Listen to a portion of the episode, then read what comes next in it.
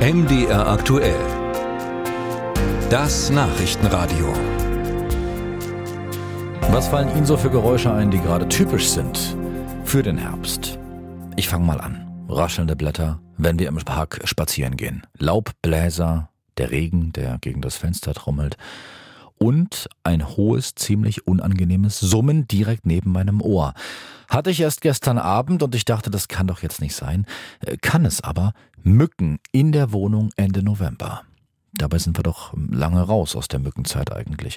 Die Kollegin Sophia Spiropoulos aber weiß, der Winter treibt die kleinen Insekten in unsere Häuser. Vor allem Bewohnerinnen von Häusern mit Garten oder Mieter im Erdgeschoss können sich auch jetzt noch Mückenstiche holen.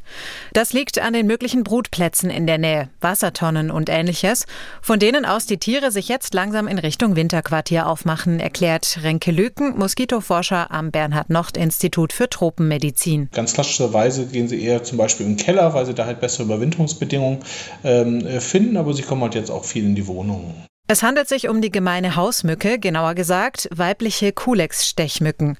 Und nicht nur die überstehen so die kalte Jahreszeit. Dadurch überwintern halt auch durch Stechmücken übertragene Viren in ähm, Deutschland, weil wir haben ja im Winter so eine stechmückenfreie Zeit, ja zwischen Herbst und, und Frühling, äh, wo man halt draußen auf jeden Fall ähm, nicht mehr gestochen wird. Und die Viren müssen aber irgendwie überwintern und diese überwintern halt in den äh, überwinternden Weibchen.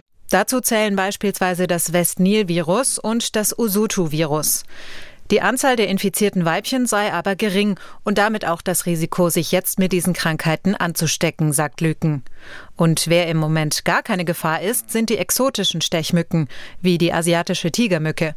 Die könnte zwar unter anderem das Chikungunya-Virus in Deutschland etablieren, aber sie sucht zumindest kein Asyl in unseren Häusern, denn diese Mückenart hat einen anderen Lebenszyklus, erklärt Lügen. Die überwintern im Eistadium. Also da gibt es keine Weibchen, die irgendwie in die Keller ähm, äh, reinkommen, sondern es werden zum Spätsommer ähm, Eier abgelegt, die in der Lage sind, dann äh, den Winter zu überstehen, zum Beispiel auch äh, niedrige Temperaturen, teilweise auch ähm, Frost und dadurch entsteht dann im, ähm, im Frühjahr dann entsprechend die ähm, neue Population. Zurück zu den einheimischen Mücken. Sollten wir die dann im Keller jagen, um ihre Ausbreitung und die der Viren, die sie womöglich in sich tragen, im nächsten Jahr zu bremsen? Eine Frage, die auch in der Wissenschaft diskutiert wird, sagt Lüken. Wie stark dann tatsächlich der ähm, Effekt ist auf äh, sozusagen das Risiko im nächsten Jahr und auf die Population, ist relativ unklar, weil es natürlich auch viele andere Überwinterungsplätze gibt, zum Beispiel natürliche Überwinterungsplätze, zum Beispiel die Höhlen von äh, Kaninchen oder Füchsen oder Dachsen, wo die natürlich auch überwintern können. Ähm, das hat wahrscheinlich keinen extrem großen Einfluss auf das Risiko fürs nächste Jahr. Es besteht schließlich auch noch die Möglichkeit, dass sich die Spinnen im Keller um das Problem kümmern. Und auch in der Wohnung sollte es sich bald erledigt haben. Zwar sind die Mücken dort jetzt teils noch sehr aktiv, denn die Luft ist warm, aber sie ist auch trocken und das überleben die kleinen Insekten nicht lange.